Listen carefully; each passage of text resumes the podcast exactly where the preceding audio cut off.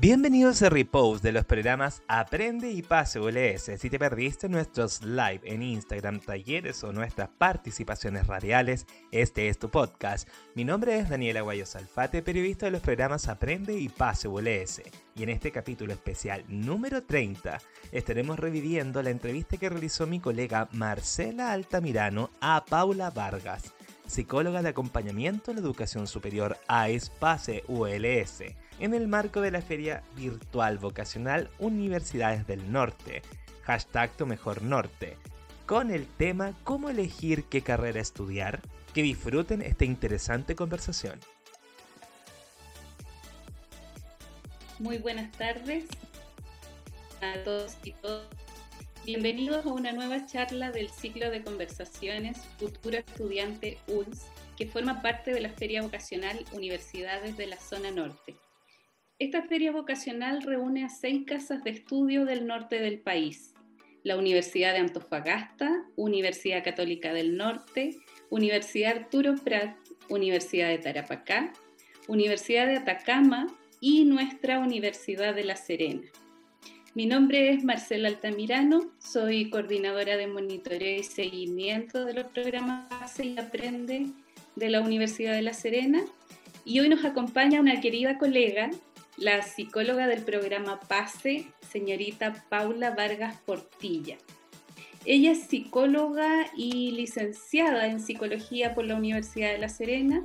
Se ha desempeñado como psicóloga comunitaria en el programa de prevención focalizada, el LUM, perteneciente a la corporación Gabriel González Videla y el Sename de Vallenar. Además, posee una importante experiencia en acompañamiento psicoeducativo para estudiantes de educación superior a través de todo el trabajo que ella realiza en el programa Paz. Le damos la bienvenida a nuestra querida invitada. Buenas tardes, Paula, ¿cómo estás? Buenas tardes, Marcela. Muy bien, muchas gracias. ¿Cómo estás tú? Bien, gracias a ti por acompañarnos. Paula presentará la charla ¿Cómo elegir qué carrera estudiar? Un tema muy importante para todas y todos quienes siguen esta transmisión en vivo y especialmente para las y los futuros estudiantes de educación superior. Le ofrecemos la palabra a Paula para que dé inicio a su exposición. Muchas gracias, Marce. Voy a comenzar compartiendo eh, mi pantalla. Específicamente quiero mostrar una, una presentación muy breve. Pueden ver, ¿verdad? Se ve.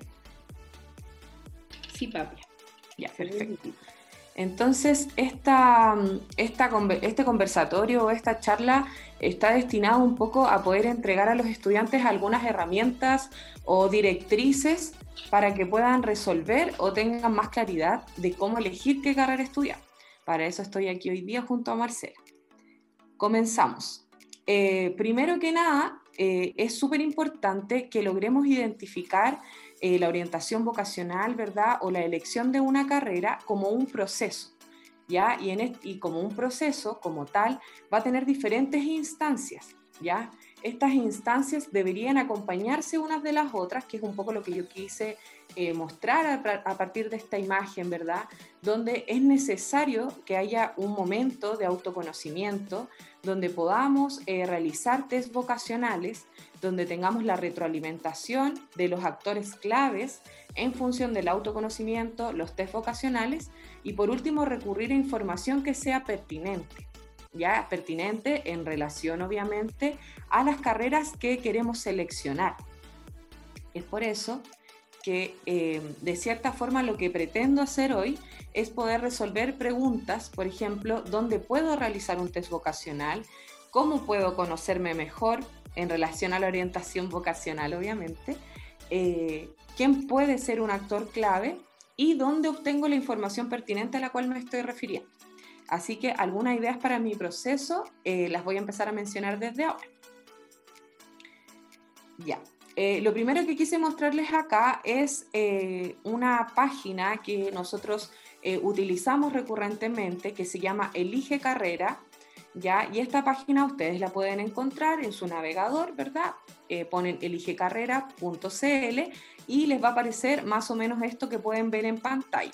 Yo elegí poner este, eh, este screenshot, ¿verdad? Eh, acá para que puedan, que sea fácil guiarse y no se pierdan una vez que estén dentro eh, de esta página web, ¿ya? Una vez que estén dentro de esta página web, idealmente eh, deberían, deberían entrar donde dice qué estudiar, ¿ya? Una vez que ingresen donde dice qué estudiar, van a encontrar algunos test, ¿verdad? Dos que deberían realizar, que es un test de habilidades y un test de intereses, ¿ya? Yo presento esta página porque es la con, la que he trabajado y la que conozco, ¿verdad? Y siento que los resultados que entrega siempre han sido pertinentes, eh, pero también hay otras páginas y podrían indagar, ¿verdad? Para poder encontrar otras. Ayer yo encontré otra eh, que se llama Ivo, ¿ya? Eh, se escribe con dos I, eh, pero deben suscribirse. Entonces podrían ahí suscribirse, por ejemplo, con Facebook, eh, pero sería un poco más engorroso. En cambio, esta página en ese sentido eh, permite que solo ingresen y realicen estos test. Como recomendación... Pero vamos a esperar. ¿Perdón? No te escuché, Max. Ah, es que estaba un poco inestable la conexión a internet. Nos perdimos una partecita. Ah, ya. ¿Qué parte se perdieron? Disculpa. Solo las últimas palabras, Paula. Todo lo demás perfecto. Ah, ya.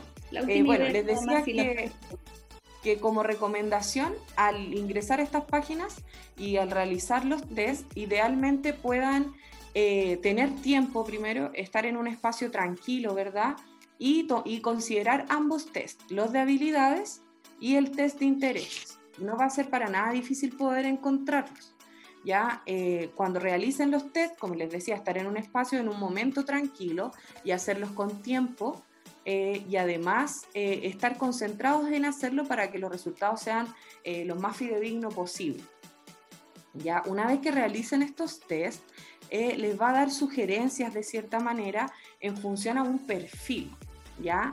Por ejemplo, podría decir que tienen 90% de un perfil social, eh, de un perfil, no sé, orientado al uso de herramientas, etc.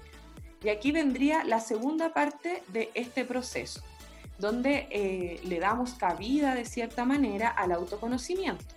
¿Ya? ¿Por qué es importante autoconocerse en este proceso? Porque el test, ¿verdad?, me va a decir algo con lo que yo puedo o no estar de acuerdo. ¿No es cierto? El test me va a dar algunas luces en función a lo que yo responda de qué podría ser pero yo puedo no estar de acuerdo con eso, ¿verdad? Entonces retroalimentar ambas cosas va a ser súper importante. Pero en la práctica, de repente uno dice, ya, tienes que autoconocerte, pero en la práctica autoconocerse tampoco resulta tan sencillo, ¿no es cierto? O muchas veces simplemente no sabemos cómo hacerlo. Es por eso que yo les quise plantear algunas preguntas que deberían ser capaces de responderse. Por ejemplo, ¿qué me motiva? O sea, ¿qué hago que el simple hecho de hacerlo me da satisfacción? Entendiendo eso como motivación. Algo que yo haga y no, necesito una recompensa por hacerlo, sino que el simple hecho de hacerlo me haga sentir una satisfacción personal. Preguntarse también para qué soy bueno, qué se me da con más facilidad, eh, cuáles eran mis habilidades, por ejemplo, en enseñanza media, el área de las ciencias, el área de las matemáticas, el área de las humanidades, y retroalimentarlo siempre con los resultados que hayan tenido en el test. Y por último, también es importante identificar no solo lo que me gusta y para lo que soy bueno, porque de repente nos cuesta un poco llegar a conclusiones a partir de eso sino también preguntarnos a nosotros mismos ya, pero ¿qué definitivamente no quiero hacer? ¿Verdad? Y comenzar quizás a descartar algunas cosas. Por ejemplo, eh, no quiero pasar, eh, eh, no sé, ocho horas diarias en una oficina, ¿ya? Entonces no quiero hacer esto. O no me gusta mucho el trabajo con personas, entonces debería descartar ciertas cosas. ¿Ya? Entonces, estas preguntas nos van a servir de guías para ir, de cierta manera, poder dando las primeras luces eh, de qué podría estudiar. Después acá yo les dejo una idea que es realizar un FODA, que eh, es, una forma que se usa mucho eh, en, las organizaciones más que nada, pero esto en función de nosotros mismos, o sea, como un FODA personal, donde podamos identificar fortalezas, oportunidades, debilidades y amenazas. Las fortalezas van a ser, por ejemplo, nuestras habilidades, nuestros intereses, lo que me gusta, como decíamos, para qué soy bueno, qué se me da con más facilidad. Las oportunidades. eh, cuando me refiero a oportunidades, es decir, tengo la oportunidad de irme, no sé, si soy eh, de un sector rural, tengo la oportunidad de irme a La Serena o tengo la oportunidad de irme a Copiapó, eh, tengo la oportunidad de irme a Santiago, ir, ir, viendo esas, esas opciones que se me van a presentar. Mi familia me puede apoyar si quiero, si quiero estudiar fuera de, de la, de la, o sea, fuera de la ciudad, por ejemplo. Es, a eso nos vamos a referir con oportunidades. Las debilidades podrían estar orientadas hacia lo que no me gusta, por ejemplo. Esto no me gusta hacer, ¿verdad? No soy bueno para esto, creo que esto me cuesta demasiado. Y las amenazas es como lo contrario a las oportunidades, ¿verdad? Estas son mis oportunidades, esto es lo que sí puedo hacer, ¿ya? Y las amenazas sería lo que no puedo hacer. No tengo la oportunidad, de cierta manera, de irme fuera de la ciudad. Eh, tengo pocas posibilidades, por ejemplo, de acceder a una beca o a un, a un beneficio. Ya, eso serían las amenazas. Entonces, esto es como una estrategia ya eh, súper exacta, por decirlo de alguna forma, de cómo podrían autoconocerse en caso de que las preguntas guías no, no resultaran mucho o vieran que no dan muy buenas luces, también podrían eh, aplicar esta estrategia. ¿Ya? Eh, y por último, ambas estrategias que tienen relación con el autoconocimiento, lo que buscan finalmente es que puedan comparar los resultados, como decía anteriormente, eh, de esta etapa del proceso con los resultados obtenidos en los test. O sea, decir, esto me gusta y esto calza con lo que, eh, con lo que eh, obtuve en un test. O esto me gusta pero no calza nada con lo que obtuve en un test. Lo vuelvo a hacer, acudo a otra página.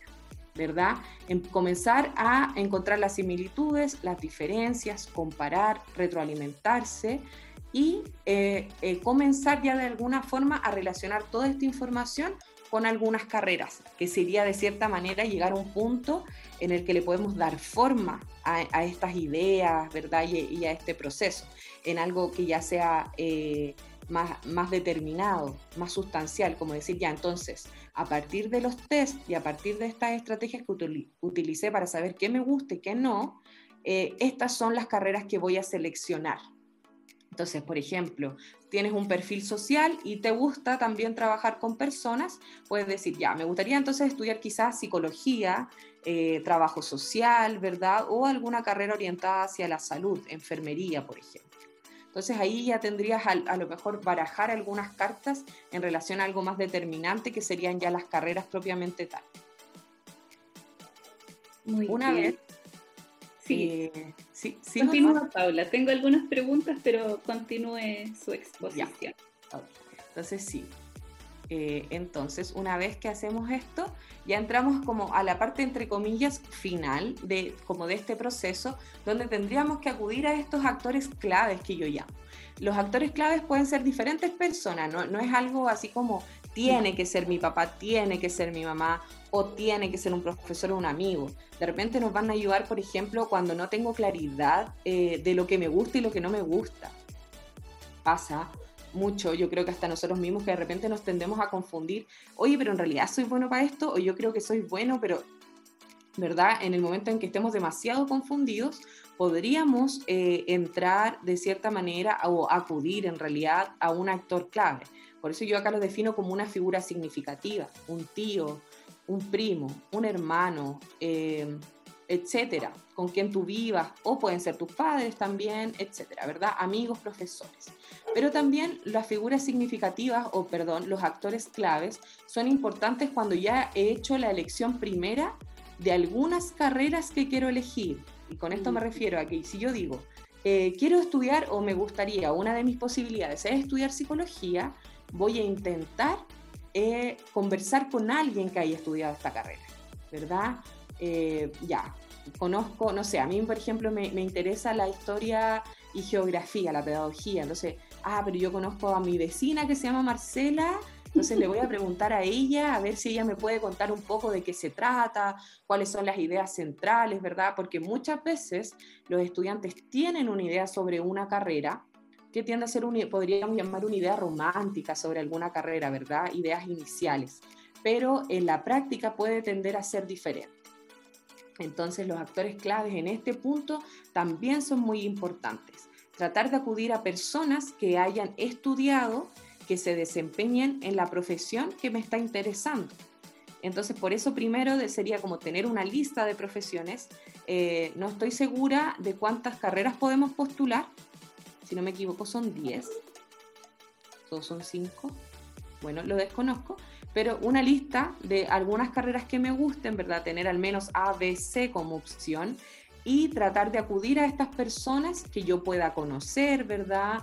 Y con las que pueda interactuar para no solo saber de qué se trata la carrera, sino también eh, saber qué hacen en la práctica, ¿ya? Saber que, cómo se desenvuelven, eh, cuáles podrían ser unos eventuales trabajos, porque muchas veces creemos que las carreras, ya el psicólogo solamente hace psicología clínica, y en realidad no es así, ¿verdad? Podemos desenvolvernos en muchas otras áreas. Entonces eso va a ser súper importante. Y por último, y esto ya es como lo último de este proceso, es la información pertinente. Eh, acudir siempre a, todas las páginas web de las carreras que me interesan es primordial porque ahí vas a encontrar sí o sí eh, las mallas curriculares de las carreras que te interesan. Entonces acá también hay un nexo entre las mallas curriculares y los agentes clave, porque tengo una malla curricular y puedo decir, no sé, eh, fisiología humana, pero ya, pero ¿qué es? ¿Verdad? Entonces pregunto a un actor clave, a una persona que yo sé que ya estudió eso o que lo está estudiando, para que me pueda esclarecer a qué se refiere. Conocer las mallas curriculares es importante en relación a las expectativas académicas, por ejemplo. ¿Ya? Y también a la, formación que vas a tener, de, decir, bueno, voy a estudiar esto, entonces nunca voy a ver números, y te puedes encontrar por ahí eh, con estadística o algunos numeritos, entonces para que eso eh, no te sorprenda en el camino. En el caso de la Universidad de La Serena, ingresando a userena.cl pueden encontrar todas las mallas curriculares de las 40 carreras que tenemos y también en esas mallas curriculares eh, van a encontrar los perfiles de ingreso, de egreso y además los puntajes de selección. Y toda esa información resulta muy importante a la hora de, decidir.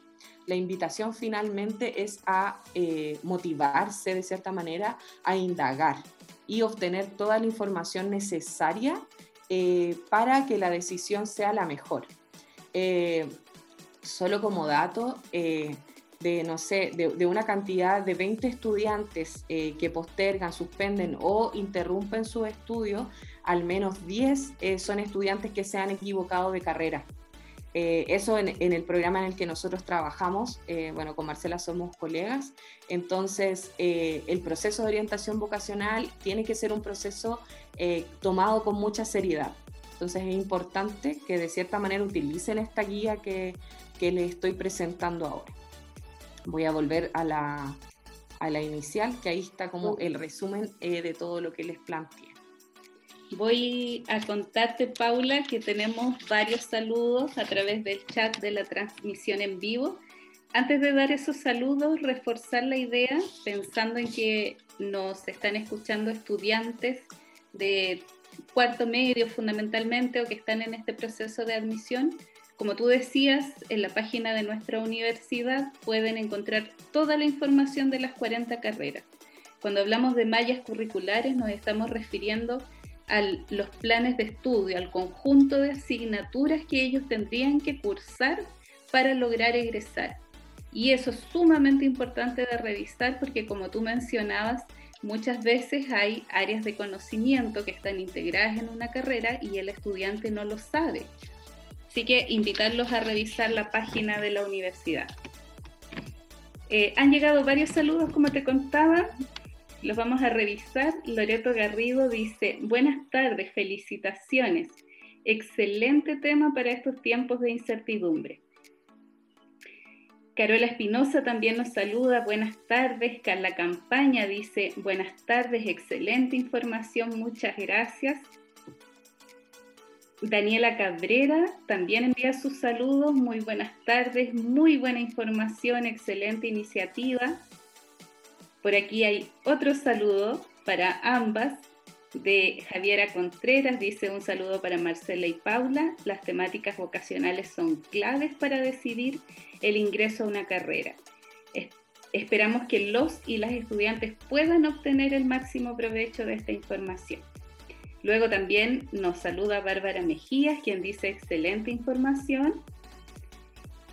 De Viri, también es un saludo, ese es su nombre de usuario, dice buenas tardes.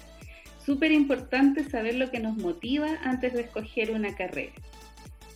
Y por aquí hay una pregunta importante, por lo tanto la vamos a priorizar antes de las preguntas que, que, yo quería hacerte, porque es de uno de los estudiantes que está siguiendo la transmisión. Jorge Díaz dice, hola, buenas tardes, quería preguntar, cuando uno está cerca de egresar de la carrera,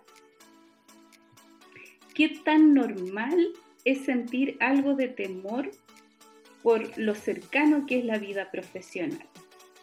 Esa es la pregunta de Jorge. Cuando estás cercano a egresar de la carrera, ¿es normal sentir temor? No, nos alejamos un poco de, la temática, ¿verdad? Que es como del ingreso, pero igual le vamos a responder a Jorge. Eh, a mi parecer eh, eh, es bastante normal. De hecho, creo que eh, muchas personas, lo he escuchado muchas veces, da la impresión de, o nos, nos, decimos así como, no sé nada, voy a salir y no sé nada, da como ese parecer. Entonces, en realidad, mientras sea algo manejable, mientras no te quite el sueño, entre comillas, puede resultar normal tener este temor, entendiendo también que es, una etapa muy diferente a la vida universitaria. ¿Ya? Donde recae una responsabilidad también grande, ¿verdad? Y entramos a, una etapa de la vida diferente. Entonces, eh, resultaría normal. Ahora bien, si esto ya le está provocando exceso de ansiedad, ¿verdad? Y problemas con esto, es mejor que pueda recurrir a un profesional para poder hablar sobre el tema. Y si esa misma pregunta, Paula, la llevamos a los estudiantes que están en el proceso de admisión. ¿Es normal sentir temor? ¿Es normal sentir incertidumbre? ¿Qué podrías comentarle a los y las estudiantes que hoy día son de enseñanza media y que están prontos a, tomar una decisión respecto de qué carrera elegir? Eh, a mi parecer, eh, creo que la, incertidumbre, sobre todo en estos procesos, eh, tiende mucho a la normalidad porque en realidad damos una prueba de la que no sabemos nuestros resultados inmediatamente y, que muchas veces se, ha hablado como que fuera algo súper determinante en nuestras vidas. O sea, como que esta prueba decide tu futuro y lo que tú estudies decide tu futuro y si te equivocas, ah, eh, eh, de repente estás un poco criminalizado el equivocarse. Ahora, la invitación es que puedan de, de cierta manera desarrollar el proceso como tal no saltarse pasos, que se tomen el tiempo, tienen tiempo aún, o sea, estamos eh, iniciando diciembre, ¿verdad? Tienen tiempo aún para decir, ya, ok, ¿qué me gusta? ¿Qué me motiva? ¿Para qué soy bueno? Eh, el espacio de hacer un test vocacional, eh, hay muchos estudiantes que han trabajado conmigo, saben que no te demora más de una hora, ¿verdad? Y te ayuda mucho porque te retroalimenta con muy buenas ideas. Eh, preguntarle a alguien que te conoce, ¿tú crees que yo podría hacer esto? Averiguar sobre mallas curriculares. Este proceso no debería durar eh, más de, dos, de tres semanas. Eh, es algo, entre comillas, breve, pero que te puede ayudar mucho y de cierta manera también disminuir la ansiedad. Al saber que estoy haciendo un proceso y que la decisión que tome va a ser una decisión basada en la información, probablemente eh, tendamos a, tener menor cantidad de ansiedad en relación a nuestra decisión. Nos vamos a sentir más seguros porque esa decisión está respaldada.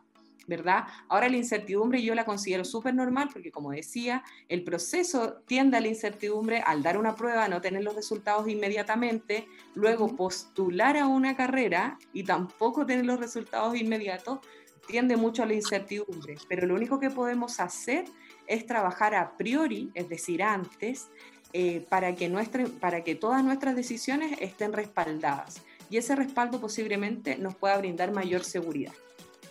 Es, como una recomendación muy general. Muchas gracias, Paula. Yo creo que está siendo sumamente importante toda esta información eh, para quienes nos están siguiendo. Eh, te voy a pedir si fuera posible dejar de compartir pantalla para que nuestro público pueda ver más de cerca. Ya. Gracias. Paula, eh, mira, hay varias preguntas que hacerte un poco para profundizar estos temas que tú has ido desarrollando hoy. Tú hablabas de los actores claves, ¿verdad? De conversar con personas que sean significativas y, y en ese contexto te quiero preguntar, ¿cuánto se debe considerar la opinión de estos eh, de estos actores claves y, cómo manejar esa opinión, porque consideramos podría acontecer que hayan distintas opiniones entre los amigos, los profesores, la familia, eh, y, si bien deben ser consideradas y es sumamente importante, es finalmente el estudiante quien toma una decisión, que puede ser compartida con la familia, por ejemplo, pero ¿cuál es tu recomendación para que los estudiantes consideren estas opiniones, pero las sepan manejar provechosamente? Eh, es una muy buena pregunta porque acá creo que hay, varios puntos importantes. Si por ahí nos está viendo un papá, una mamá, un tío, no sé, alguien, eh, muchas veces invitarlos a ellos también que dejen de lado sus propias expectativas en relación a, los chicos, ya a la hora de recomendar cosas, eh, que tratar, ejercitar eso, de dejar de lado mis propias expectativas como adulto, como figura significativa para, y basarme en mi opinión eh, esté basada verdaderamente en el estudiante y lo que me está preguntando. Pero sí, porque no, estudia esto, estudia esto, estudia esto, sin considerar lo que el estudiante ya tiene como, entre comillas, decidido, eh, tiende mucho a confundirlos, ¿verdad? Equivocaciones graves o a generar expectativas familiares que, que de verdad los ponen muy ansiosos y algunas veces hasta los angustian. Ahora, en cuanto a los estudiantes, los agentes clave son muy importantes eh, cuando nos referimos a, la revisión de las mallas curriculares, de, de, las materias, de los perfiles de ingreso, de qué hace este profesional. Ahí un agente clave es primordial. Ahora, si tú como estudiante eh, te sientes seguro de la decisión que estás tomando a partir del test que realicé, ¿verdad? Y del proceso de autoconocimiento que realicé y el ejercicio de retroalimentación, a lo mejor eh, solo compartir la información y retroalimentarse, ¿verdad? Pero no hacer sustancial esa, esa opinión propiamente tal, ¿verdad? Es como distinguir. O sea, si me siento muy confundido, poder acudir a alguien que me pueda decir, que sea de mi confianza y me pueda decir algo que realmente esté orientado hacia mí, ¿verdad? A, lo que él visualiza como, como algo bueno para mí. Eh, y el agente clave en relación a la, a la, toma de conocimiento de, las, de las actividades o de lo que se va a desarrollar profesionalmente. Serían como actores claves en diferentes partes del proceso, ¿verdad? Pero claro, la decisión finalmente es de ellos y son ellos quienes, tienen que vivir este proceso para que puedan decidir con la mayor información posible, para que eh, no tiendan al error. Ahora bien, si tienden al error, se equivocan, eh, no criminalizar ese error. Son eh, en general chicos súper jóvenes, 17, 18 años, entonces eh, la verdad es que su vida no se va a terminar por haberse equivocado una vez. Efectivamente, por importante que sea el proceso, no es una decisión final. Siempre van a haber nuevas oportunidades. Lo importante es que la decisión que tomen la tomen de manera informada y reflexiva. Te cuento que han llegado más saludos para ti. eh, Daniela Guayo dice, excelente, eh, muy clara la exposición para los estudiantes. También Stephanie Chopelo dice, buenas tardes, excelente información. Y Gabriela Rivera, lo mismo, muy buen contenido, Paula dice.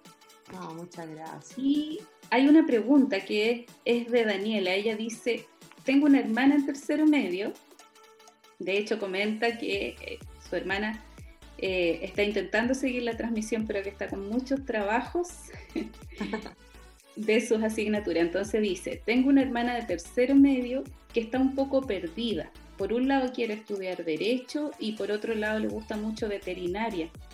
Y ya ha hecho test. Entonces lo que nos pide Daniela es un consejo para ella poder ayudar a su hermana. Para ella poder ayudar a su hermana. Eh, acá ella, por ejemplo, ella sería un, eh, un actor clave, una figura significativa, ¿verdad? Preocupada por su hermana. Y acá posiblemente lo que la hermana tiene que hacer, o para ella poder orientarla, es que retroalimente lo que le gusta, porque está derecho, que es súper humanista, ¿verdad? Eh, bueno, de una ciencia social, pero donde se lee mucho, se pone mucho en práctica la lectura en general, ¿verdad? la oratoria también, y veterinaria, que es una carrera de la ciencia. Entonces acá las preguntas tienen que ir orientadas, posiblemente le motivan ambas cosas, pero las motivaciones deben ser muy diferentes. Entonces eh, es, casi hacer una, como una tabla de comparación. Siempre, siempre trabajos prácticos, por ejemplo, el FODA es algo práctico, una tabla de comparación. ¿Cuáles serían los pros y los contras de, ambas carreras? ¿No es cierto? Y una vez eh, que los resultados de los test vocacional, también compararlos con eso, porque eh, desde el desconocimiento, no he visto, o desde el conocimiento, desde conocimiento de esa, de, en particular esta pregunta, no he visto sus test vocacionales, pero tampoco he visto eh, test vocacionales que tiendan a tanta diferencia, así como perfiles tan diferentes, ¿verdad? Eh, entonces posiblemente el veterinario le va a salir un perfil como más orientado hacia las ciencias y en derecho le va a salir un perfil más orientado posiblemente a lo social, a las habilidades eh, lingüísticas. Entonces retroalimentar ambas cosas y tratar de guiarla en función de que ella pueda establecer eh, la decisión en relación, yo creo que qué es lo que más le motiva personalmente. Como decía, entendiendo la motivación eh, como algo que, eh, o, la tarea que motivadora como algo que me entrega satisfacción por el simple hecho de hacerla. Entonces ahí ver qué es lo que me motiva por el simple hecho de hacerlo. Estudiar derecho, o estudiar veterinaria? Yo creo que esa va a ser una pregunta muy importante de resolver. Cuando ella logre resolverla, tiene que empezar a retroalimentarse con las otras cosas. Perfecto. Claro, ahí seguramente eh, ella había realizado los test por una parte, pero lo que le motiva son dos carreras muy distintas, entonces a veces eh, aquello para lo cual uno quizás es más capaz o tiene mejor disposición no es siempre lo, lo que necesariamente le gusta. Hay una pregunta que también se refiere eh, a los actores claves en este proceso. De Viri eh, pregunta, ¿y qué pasa cuando los padres imponen carreras a sus hijos? Eh, wow, es, es, un temón igual, eh, podríamos estar hablando mucho rato de eso, pero como yo recién hice una invitación a los papás que están viendo esto o a cualquier figura significativa que esté viendo esto, de dejar de lado nuestras propias expectativas eh, respecto a nuestros hijos o no sé, lo que sea, ¿verdad? Hijo, sobrino, primo, etcétera. y, y, uno como estudiante también plantearse en una posición eh, en la que mm, decir que lo que estoy decidiendo tiene relación con mi, propia, con mi propio desarrollo personal. Entonces, cuando alguien te está imponiendo algo, lo más probable es que tiendas al fracaso. No estoy diciendo que todos fracasen, pero es posible que si no fracasas, en el proceso te sientas muy frustrado, porque no solo vas a tener la presión que involucra una carrera universitaria, eh, la mayoría ya sabe lo que, la presión que involucra una carrera universitaria, la, carga académica es grande, ¿verdad? Rendir también, entonces tiene una presión importante eh, y además eh, cumplir constantemente la expectativa de otro eh, va generar, puede generar mucha ansiedad, podría generar mucho estrés, entonces esa imposición, yo sé que hay veces en las que no podemos controlar ese tipo de imposiciones, pero lo que sí podemos hacer es postular a la carrera que queremos sin que nadie nos vea. no sé si es un muy buen consejo.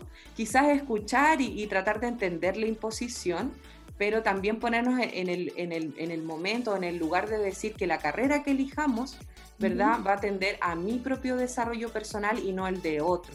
Entonces, no hacerse cargo de las expectativas de los demás es importante también en el cuidado de nuestra propia salud mental, porque estaríamos respondiendo a muchas cosas, no solamente a mí mismo. Así que espero que que como digo, si hay alguien, figuras significativas viéndonos, ¿verdad? Adultos responsables de estudiantes, eh, traten de no, de no imponer carreras a los chicos porque la verdad es que después se llevan un peso mucho más grande que el solo hecho de estudiar, sino además cumplir con las expectativas de los otros. Y eso es algo que eh, en, un tiempo determinado puede generar un malestar, ¿verdad? Constante, o puede fracasar simplemente un estudiante por, ese simple hecho de estar haciendo algo que no me gusta hacer. Efectivamente. Y que, y como tú señalas, qué importante es invitar a los padres también, a las familias, a quienes son los adultos responsables de alguna manera de ese futuro estudiante, a no imponer sus expectativas. Ellos siempre quieren lo mejor para sus hijos y sus hijas, pero en definitiva quien va a estudiar y luego ejercer esa carrera durante gran parte de su vida son sus hijos. Eh, se nos está yendo el tiempo y el tema es súper interesante. Mm, Paula, voy a hacer una última pregunta antes de despedir, que tiene que ver con qué destacarías eh, de las carreras de la Universidad de La Serena, de la Universidad de La Serena propiamente tal, considerando que nos, nos has comentado una serie de factores que son incidentes en este proceso de decisión. Eh, pero particularmente, ¿por qué elegir la Universidad de La Serena o alguna de las 40 carreras que la Universidad de La Serena tiene? Eh, bueno, creo que una de las principales eh, cosas como buenas que tiene la, Universidad de La Serena es que contamos con estos programas de acompañamiento de justamente de lo que nosotros somos parte, donde a, a través del tiempo hemos tratado de integrar a toda la comunidad universitaria, ¿no es cierto? Ahora se vienen eh, nuevos desafíos y nuevos proyectos, eh, pero principalmente tiene un foco eh, que está muy orientado hacia el bienestar del estudiante en este caso. ¿verdad? En poder brindar apoyo, en poder brindar apoyo no solamente académico, sino también esto, esto que llamamos psicoeducativo, ¿verdad? Que tiene aristas, muchas aristas, podemos hablar de organización del tiempo, ¿verdad? estrategias técnicas de estudio, de incorporar nuestra emoción a nuestros espacios de aprendizaje, Creo que eso, eso es, un sello importante eh, dentro de, nuestra universidad. Y qué importante que, que, mencionaste ese tema, Paula, porque efectivamente la Universidad de La Serena tiene un compromiso con el acompañamiento de los estudiantes y ese es quizás un, concepto, un ámbito que los estudiantes aún no conocen, no están muy familiarizados con ello, entonces también es importante decirles a quienes nos están escuchando y después van a ver esta transmisión más adelante, que una vez que ingresen a la universidad es importante que busquen el apoyo, no van a estar solos. La Universidad La Serena, así como otras instituciones, tienen hoy día varios, muchos programas de acompañamiento focalizados en distintas áreas, como tú decías, no solo eh, de apoyo académico, sino también psicoeducativo. Por lo tanto, el estudiante no debe sentir que está solo en el proceso de formación, está acompañado. Y desde ya que, que sepas que esas posibilidades hoy día existen. A, eh, años atrás esto no era tan, digamos, tan masivo, tan generalizado. Paula, ¿algo que tú quieras aconsejarle a los estudiantes antes de despedirnos? Eh, solo que, que, traten de, dentro de todo el contexto, tomar con la mayor calma posible eh, estos procesos, ¿verdad? Que se den el tiempo de preguntarse estas preguntas orientadoras que les dejé de hacerlas, ¿verdad? Que se respondan qué los motiva. Yo creo que encontrar principalmente qué es lo que, lo, que me motiva, lo que me mantiene en movimiento, es primordial a la hora de decidir qué estudiar. Eh, si, si, no logro relacionar esa motivación que tengo que está dentro de mí con lo, con lo que me quiero desarrollar a futuro, eh, posiblemente no la voy a pasar muy bien. Entonces, eh, eso, eso es súper importante. Y recordar también y entender principalmente la orientación vocacional o la elección de mi carrera como un proceso, sino entenderlo, perdón, como un proceso y no solo como un momento, una vez que ya tenga mis puntajes o una vez que ya falte un día para postular, ¿verdad? Sino desde ahora ponerme en este proceso, empezar a pensar, a ser reflexivo, a buscar información, eh, hablar con otras personas, con mis compañeros, etcétera, y así que la decisión esté fundada en, en un proceso y en información para también eh, sentirme más seguro. Así que la invitación está hecha, obviamente, y que puedan, eh, bueno, van a tener este video siempre y ahí van a salir como todos los pasos y las ideas que, eh, que, pueden, que pueden tener. Efectivamente. Eh, a revisar entonces toda la información que está disponible, decíamos, tanto en la página de la universidad como en esta propia feria vocacional, donde están participando varias universidades de la zona norte y también la nuestra. Así que hay mucha información disponible. Eh, es cosa que los jóvenes entren a estas plataformas, aprovechen todo lo que está allí disponible para ellos precisamente y puedan tomar una una decisión, ir reflexionando desde ya, como tú decías, y no, verse en el momento de los resultados de la prueba con, con que no han tomado todavía esta decisión. Querida Paula, muchísimas gracias por compartir esta tarde con nosotros, por la información tan valiosa y clara que entregaste a las y los futuros estudiantes. También agradecemos a todas y todos quienes nos siguieron y les invitamos a continuar ingresando a www.tumejornorte.cl para revisar, como decíamos, toda la información disponible. Y por supuesto, a seguir estas interesantes charlas que se están dando de lunes a jueves a las 18 horas y los viernes a las 17 horas. Muchas gracias Paula, muchas gracias a todos quienes siguieron la transmisión. Gracias, gracias por la invitación. a ti. Muchas gracias a todos quienes nos escucharon y por supuesto a mi colega Marcela Altamirano por realizar esta entrevista y a la protagonista de esta jornada, mi colega Paula Vargas. Recuerda nuestro hashtag, motívate, participa, aprende y pase lo haces tú. Nos vemos en una próxima edición de Repose de los programas Aprende y Pase ULS.